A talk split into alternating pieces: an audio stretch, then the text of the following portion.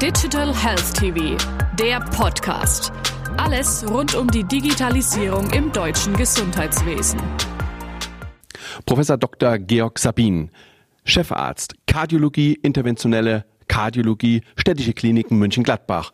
Herzlich willkommen, Herr Professor Sabin. Guten Tag, vielen Dank.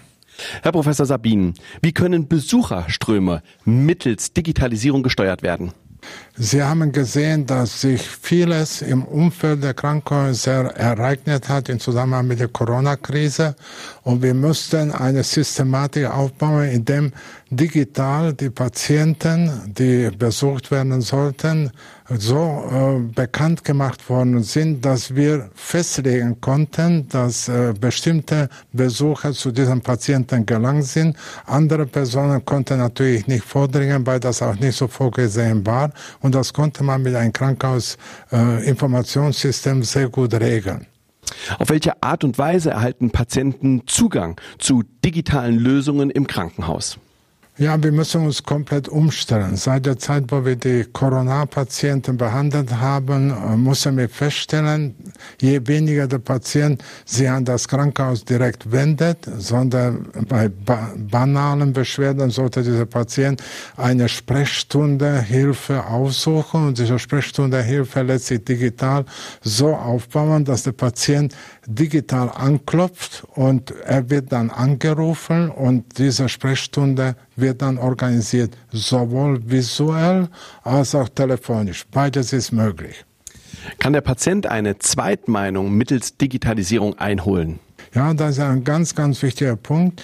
Bis äh, dato gibt es eine gesetzliche Grundlage, dass jeder Patient darauf Anspruch hat. Er darf eine Zweitmeinung herbeiholen. Das muss nicht der Patient sein, es könnte auch äh, der Haushalt sein oder das könnte auch die Krankenkasse sein. Das geschieht auch so. Ich berate die AOK seit 15 Jahren in diesem Bereich und äh, die digitalisierte Abläufe machen es möglich, dass der Patient ähnlich wie das vorhin beschrieben geschrieben habe, dass er so eine Zweitmeinung, Anforderung auslöst.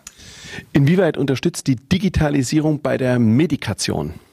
Ja, die Medikation müsste bei der Entlassung der Patienten im Entlastungsmanagement so überprüft werden, dass wir keine Interaktion der verschiedenen Medikamente erfahren. Und wir müssen auch berücksichtigen, das haben wir noch nicht erwähnt, dass wir im Rahmen der General Medizin Frauen Männermedizin, dass dort unterschiedliche Wirkungen von Medikamenten berücksichtigt werden müssen. Und diese Interaktion ist überprüfbar, muss überprüft werden, weil eine ungünstige Kombination sogar eine Erkrankung Verstärkung droht. Inwieweit ändert sich das Arztbild hin zum Koordinator von Diagnoseprozeduren, zum digital unterstützten Therapeuten, wenn es um einerseits Prävention und andererseits Früherkennung geht? Ja, wir sind in einer Ecke da anbelangt, wo wir uns mit Hilfe von vielen anderweitigen Prozessen neue Schritte überlegen können.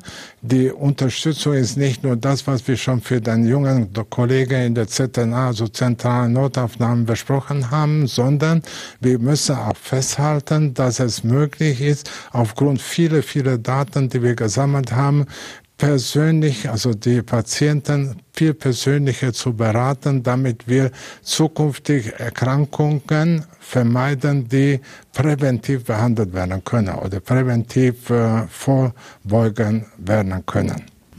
Herr Professor Sabin, vielen herzlichen Dank. Gerne. Dankeschön.